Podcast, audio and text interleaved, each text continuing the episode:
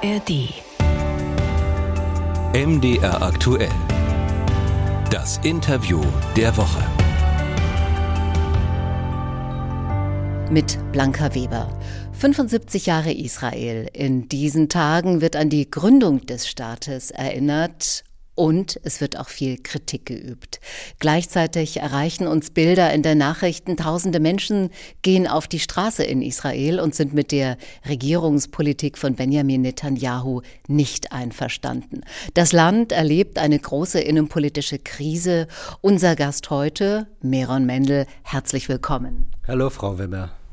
Meron Mendel, Sie sind 1976 in Israel geboren, in einem Kibbutz groß geworden, haben in Haifa studiert, dann auch in München. Sie leben seit mehr als 20 Jahren in Deutschland und Ihr Buch über Israel Reden steht seit April, seitdem es draußen ist, auf den Bestsellerlisten, unter anderem der Zeit.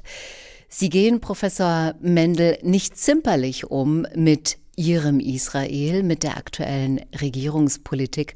Was war der Anlass für dieses Buch? Auch die eigene Unzufriedenheit?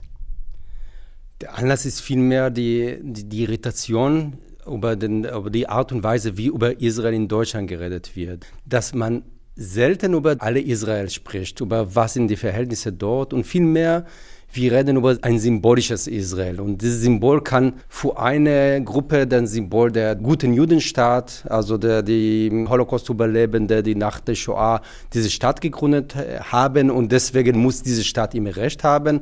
Oder das andere Lager, das in Israel immer das Böse sieht also ein, ein Symbol des Kolonialstaates. Und zwischen diese beiden Symbolbilder findet ganz wenig Diskurs statt. Das hat vor allem damit zu tun, dass wenige Leute sich wirklich mit den Menschen, mit der Geschichte dieser Stadt auseinandergesetzt haben. Und deswegen wird sehr oft mit Symbolbildern gearbeitet. Erreicht Sie auch viel Kritik?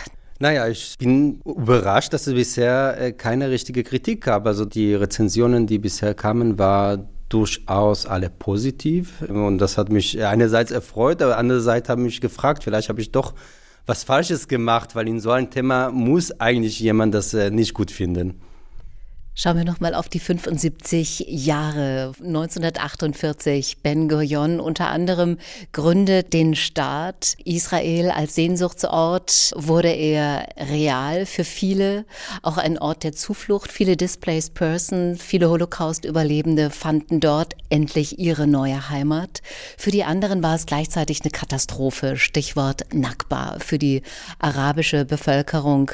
Gleichzeitig nehmen wir auch aus den arabischen Staaten Staaten, aus dem Iran, aus Irak, aus Syrien eine große Flucht- und Vertreibungswelle war, also auch jüdische Menschen, die von dort nach Israel einwandern. Das heißt, die Gemengelage, die dort beginnt als ein großes Gemeinsames, als ein Staat für alle, hat sich Ben Gurion auch anders vorgestellt als das Bild, was sich uns heute zeichnet.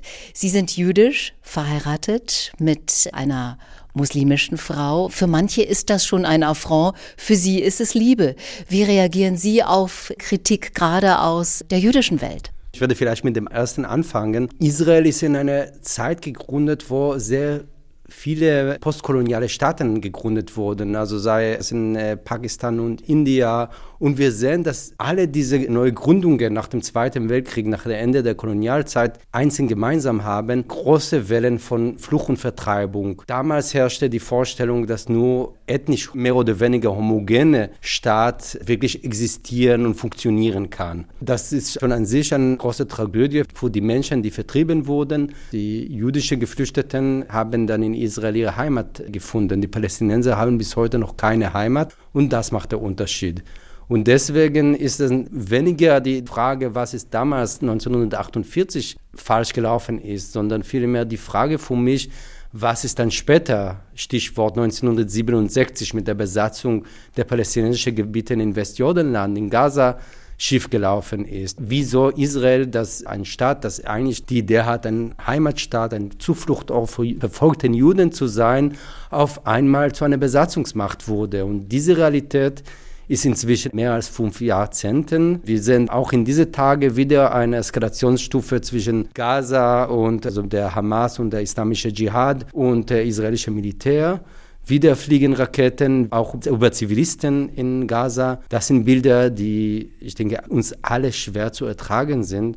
Und dann frage ich mich oft, was was ist eine nachhaltige Lösung für diese Konflikte? Es kann doch nicht sein, dass wir immer von, von einer Eskalation zu der anderen gehen. Und dann Ihr zweiter Teil Ihrer Frage war meine persönliche familiäre Situation. Also für mich die, die Tatsache, dass ich als Jude mit einer Muslima verheiratet bin, ist es äh, nicht ungewöhnlich. Das natürlich, das stellt uns immer wieder von bestimmten Herausforderungen, sei es in der Art und Weise, wie wir unseren Sohn auch erziehen. Wir versuchen die gleiche Religionen gleichberechtigt zu Hause zu achten und alle relevante Feiertage, also beide Religionen zu Hause zu feiern. Wir merken aber auch, dass ab und zu äh, so Blicke gibt oder, oder Fragezeichen die Leute, wie funktioniert das?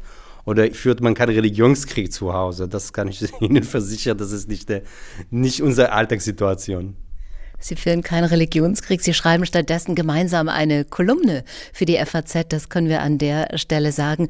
Das heißt, Sie diskutieren um Lösungen, nicht nur zu Hause. Und von Ihnen stammt aus einem Interview der Satz, unsere Feinde sind die radikalen Kräfte auf beiden Seiten. Warum gelingt es nicht, diese radikalen Kräfte im Laufe der Zeit zu minimieren? Und warum hat man den Eindruck, der Streit, er eskaliert immer mal wieder und jetzt im Moment eskaliert er ganz besonders? Da stehen zwei Lager, und zwar nicht diese klassische Lager der Palästinenser und Israelis gegenüber, sondern innerhalb der palästinensischen Gesellschaft. Und innerhalb der israelischen Gesellschaft haben wir diese zwei Lager. Es gibt Menschen, die ihre Grundüberzeugung darin besteht, dass der andere kein Existenzrecht hat.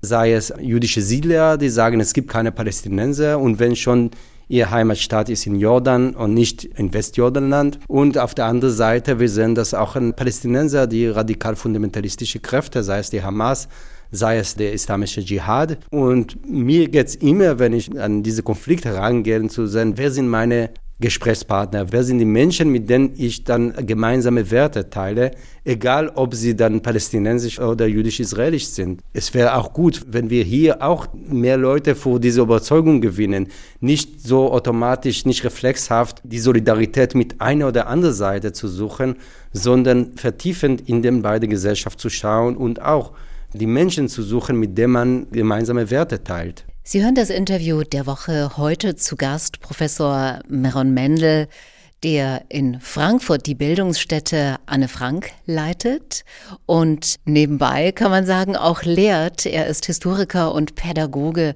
Professor für soziale Arbeit ebenfalls in Frankfurt. Wenn wir nach Lösungen suchen und dennoch mit Kritik nicht sparsam sind, was die gegenwärtige Regierungspolitik anbelangt in Israel wo sehen Sie Ansätze für Lösungen? Was gibt Ihnen Hoffnung?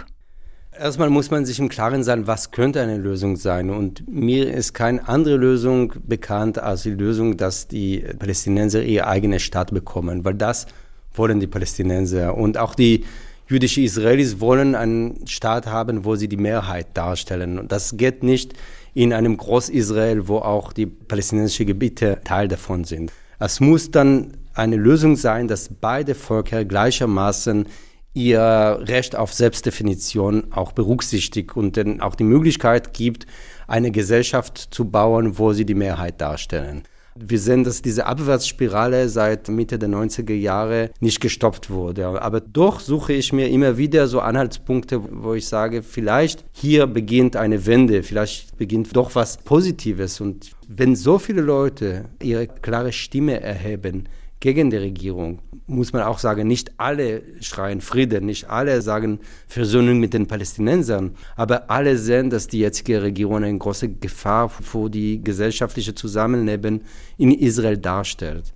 Und vielleicht aus dieser Protestbewegung auch der nächste Energieschub kommt, dass diese, die Friedensbewegung schon seit Jahren braucht. Was denken Sie, könnte Deutschland leisten, in dem Prozess vielleicht auch einen neuen Friedensprozess anzuschieben? Um überhaupt das zu können, muss man auch wollen und muss man sich trauen. Das sehen wir gerade nicht. Zwar so eine, so eine sehr lapidare und unverbindliche Verurteilung der Siedlungspolitik, aber mehr als das passiert nicht. Vielmehr werden sozusagen Floskeln gepflegt. Also Israel Sicherheit gehört zur deutschen Staatsräson und unsere gemeinsamen Werte. Wenn man so viele Floskeln sagt, vergisst man genau zu schauen, von welchen gemeinsamen Werte wird gesprochen. Vor allem, wenn dem Gegenüber nicht mehr eine liberale Regierung ist, sondern eine Regierung, wo die wichtigste Persönlichkeit im Kabinett sind vorbestrafte Rechtsextremisten. Von daher würde ich mich freuen, wenn die Bundesregierung ganz konkret schaut, wie können wir die israelische Regierung Richtung Frieden bewegen. Wie können wir effektiv gemeinsam mit unseren europäischen Partnern und mit den USA den Siedlungsbau stoppen. Und hier passiert gerade sozusagen in den letzten Jahren sehr wenig auf der deutschen Seite. Professor Meron Mendel, danke für das Interview der Woche.